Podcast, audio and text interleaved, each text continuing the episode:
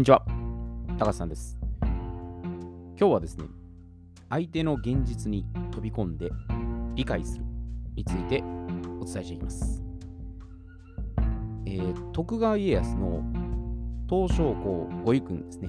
まあ、これに続いてですね、著名人の名言を取り上げます。で今回は、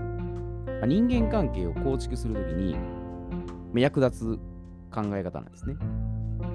で名言は、えーまた後ほど挙げるんですが、まあ私自身ですね、過去に、まあ、恋人とかですね、まあ、スタッフと何度もぶつかり合ってですね、まあ、痛い経験をしてきたんですね。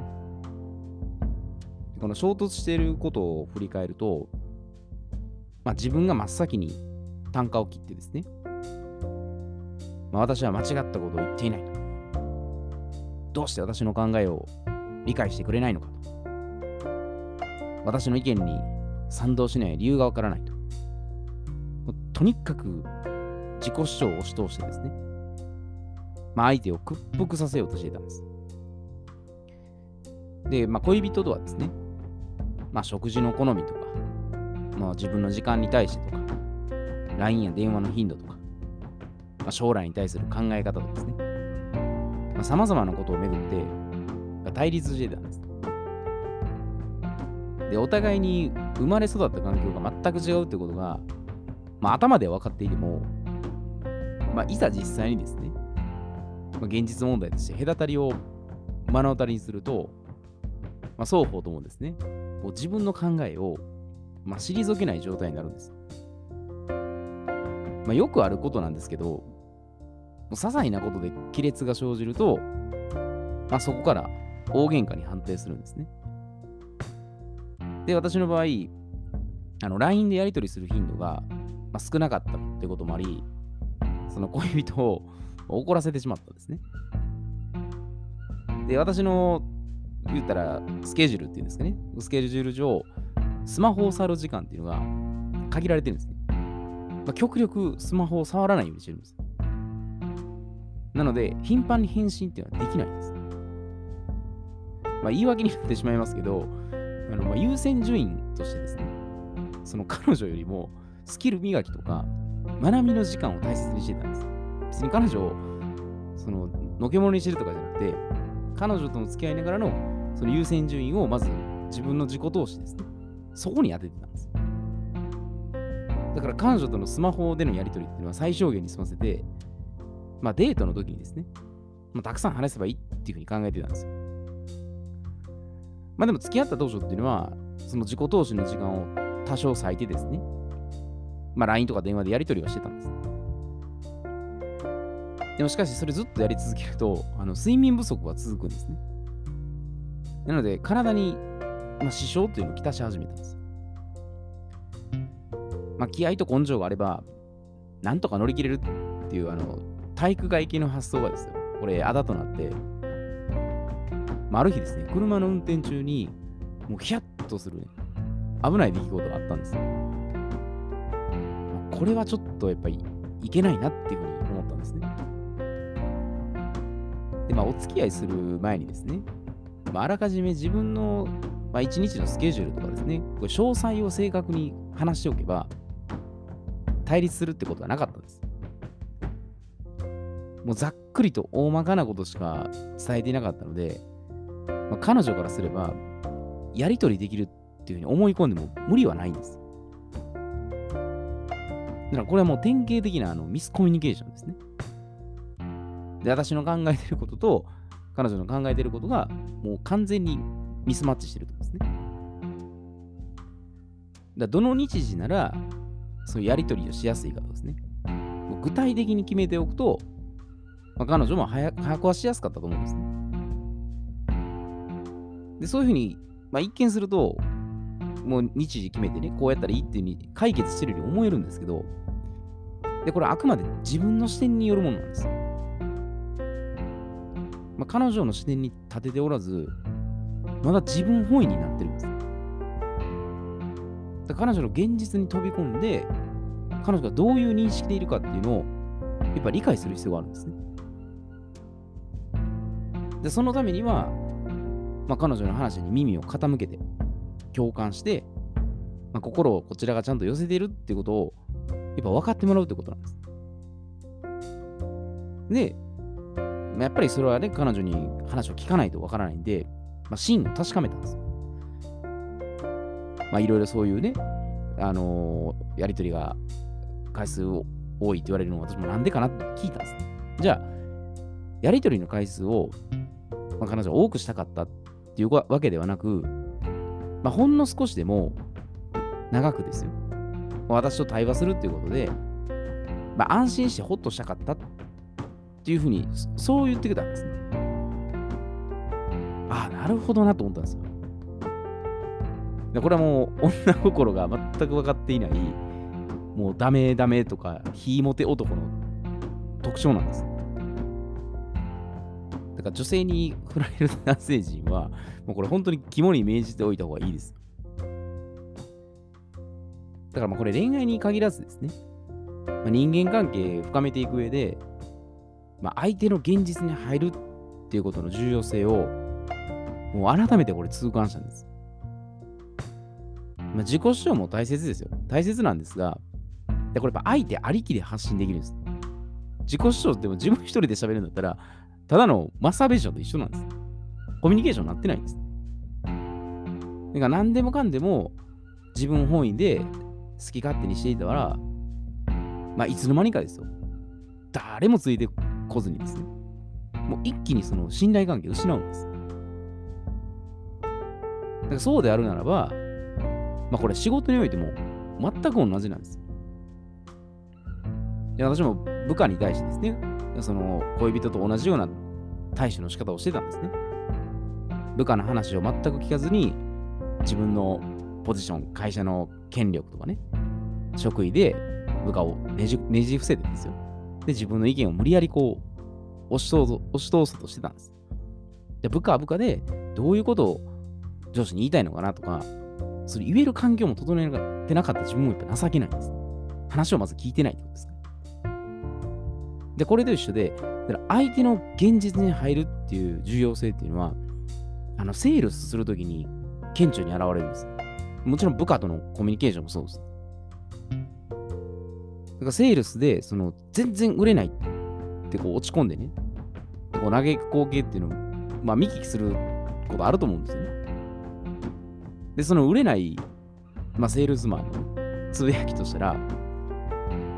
じゃ俺は熱意を持って一生懸命説明してるのに、誰も見向きせず、冷たい態度を取るのはありえないと。これだけいい商品、サービスなのに、なんで買わないのか意味がわからないと。希少性で、その期間限定となっているのに、全く反応しないのは、もう損してるとしか思えないと。頭おかしいんちゃうの？っていうぐらいのね、そういうぼやきを言ってる人いると思うんです。で、私も昔こういうのあったんですよ。ぼやいてつぶやいて、口って、で、もう完全に矢印をお客さんに向けてですね。で、自分は悪くないと。最最悪のセールスマンですね。で、これはあの、自分の商品とサービスの特徴ばっかり説明してですね。お客さんの話を聞こうとしない、もう押し売り状態です。俺の商品サービスでも最高でいいから買ってくれよって言って、それをずっと言い続けられてるようなもんですよ。それは売れないのは当然です。もう恋愛で言ったら、猛烈に自己アピールばっかりしてです。相手の話には興味関心を持たない、愚行してるってことなんです。で、本人は悪いと思ってないんですよ。これだけすごいことやってるんだ、いいことしてるんだと思って勘違いしてるんです。セールスマンもそうなんです。いや、もちろんその自社の商品にね、誇りを持って、プライドを持ってですよ。しっかりその説明するってことは大事なんですけど、で買ってもらうのはお客さんなんです。で、お客さんは結果が欲しいのであって、商品そのものが欲しいんではないんです。ぶっちゃけた商品いらないんです。結果が手に入ったら何でもいいんです。だから自分にメリットがあるかないかなんです。メリットがもたらせるんだったら、その商品サービスっていうのはもう何でも買わないんです。だからこれお客さんの現実に入らないと、何を求めるのか全然把握できないんです。だから極論なんですけど、あのセールスっていうのは、売ることではなくて、お客さんの願望を聞いて、お客さんに買ってもらうってことなんです。まあ、売るっていう一つの行為ですけど、セールっていう行為ですけど、お客さんが買ってもらうってことです。だから買ってもらうように話を聞いて、それをサポートするっていうのが仕事なんです。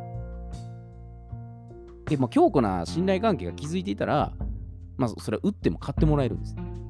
あこの人信頼できて、安心できて、大丈夫だなと思ったら、そういうふうに言われても買うんです。でむしろ相手からもうぜひ買いたいとお願いされるんです。だから人の最大の欲望っていうのは、もう別に男女問わずですよ。理解されたいって思われるってことなんです。俺のこと、私のこと分かってほしいっていう、そこなんです。で、人はそれ理解された瞬間に100%信頼するんです。で、この人間関係を築いていく上で、まあ、ジョン・グレイさんっていう方がおられるんですけど、この方の、まあ、名言が参考になるんです。まあ、ちょこっとこれ取り上げると、まあ、ジョン・グレイさん、あの人間関係を構築する上での、まあ、いろいろ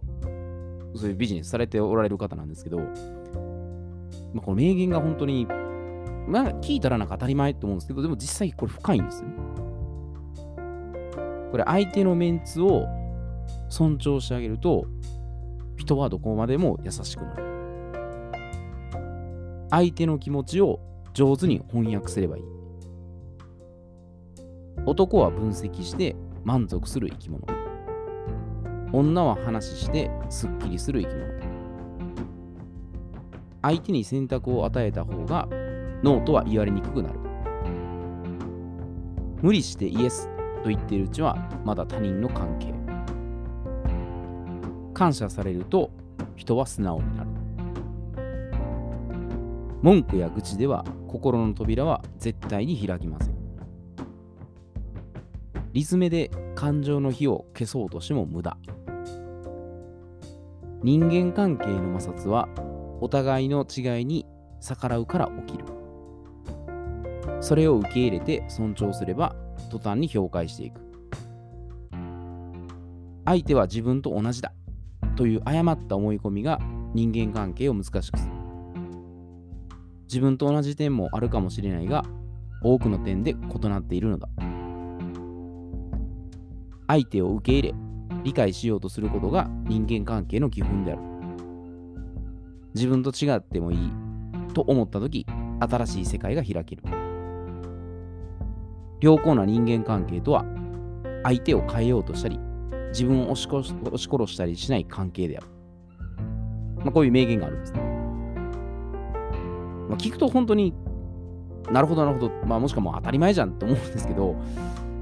私はでもこれ何回も見直すたびにこう思い知らされるんですね。でも個人的にはもう最後の方に言えた4つの名言ですね。これが人間関係の基本ベースっていうところを、まあ、週一に表現してるんかなっていうふうに感じるんです。お互いに自然体で理解し、尊重し合って、もう違いを受け入れるってことにもう尽きるかと思うんです。全部一緒と思うから摩擦になるんですよね。違って当たり前なんです。で、それを尊重した上で、じゃあその間話がまとまらないとかね、あの、決まらないって言うんですけど、でそれ決,、ま、決めようと無理やりまたこじつけてるんですね。だもちろんそれは方向性決めたりとか、何かを決定するときに、まあ、それこそ価値観とかですね、最優先にすることは何かっていうところを、やっぱそこを明確にした方がいいんですよ。お互い全部出し合って、今の状態でベストは何かとか。でそれもやっぱコミュニケーションなんです。だから、時にはそういったぶつかり合いながらもですよ。そそこで寛容さなんですよ。認めれる、受け入れられる心の余裕ですね。でそれをやっぱ持っておくってことなんです。で今の社会がもう完全に二元論なんですね。ああだこうだ分断して白黒つけて、別に真ん中のグレーがあってもいいんですよ。どっちでもいいんじゃないのって。もう決めたがるんですね。なんか答えがないと気が済まない。こうじゃないといけない。それはある意味もう洗脳、洗脳です。まあ、もちろんそういう洗脳も一つのテクニックですけど、あまりにもそういうところの相手の現実に入らずに、なんか自分の主張だけは声高くこう押し付けてしまう。でも後になってそれがなんか違うかったってなった時に認めればいいんですけど、なんか 強情に拒否して認めなかったら、まだ自分自身も変われないんです。だからよく人を変えようとするより自分が変われっていうのはそういうことなんですね。それかも視点を変えるかですね。視点を変えて違う角度からいろんなとこ見て、で、一番最良なこと、最善なことっていうのを、まあ、あらゆる方法からアプローチしていくってことです。正直答えはないと思うんですね。まあ、その時、まあ、自分がこういういろいろな視点で、まあ、ベストを尽くしたっていう。で、それでダメだったらまたいろいろ改良すればいいんです。最初から100%全部完璧に綺麗に整ってってなると、これはなかなかうまくいかないです、ね。本当にやっぱテストして、トライアンドでエラーの繰り返しなんです。だから相手の現実っていうところが、単なる想像と、まあ、理想とか、まあ、期待して想像することと実際に体現することが違うっていうのが、まあ、地図と現地は違うってことですね。相手の本当の求めてることと、それを先回りして読んで、まあ、その上で、まあ、こういうお互いのね、思ってること、感じてること、こういうのを主張し合ってですね、で建設的に、まあ、コミュニケーションができたら、まあ一番いいんじゃないかなというふうに思います。まあ、正直こう、コミュニケーションっていうのはもう無限だと思うんです。まあ以前言った非現実でもあるあるんですよね。だから必ずなんか1たす1は2っていうのは、あの白黒はっきりさせたいと思ってる人は多分こういうのはすごいモヤモヤすると思うんですね。いや、答えがわからないとかね。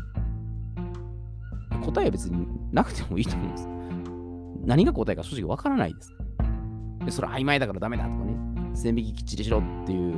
あるんですけど、でそれだと永遠にその戦いにはまっちゃうんですね。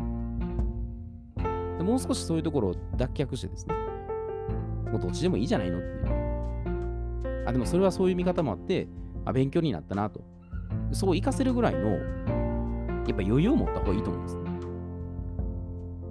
まあだからティールス氏とか今多分そういう方向に近づいてると思うんです。ね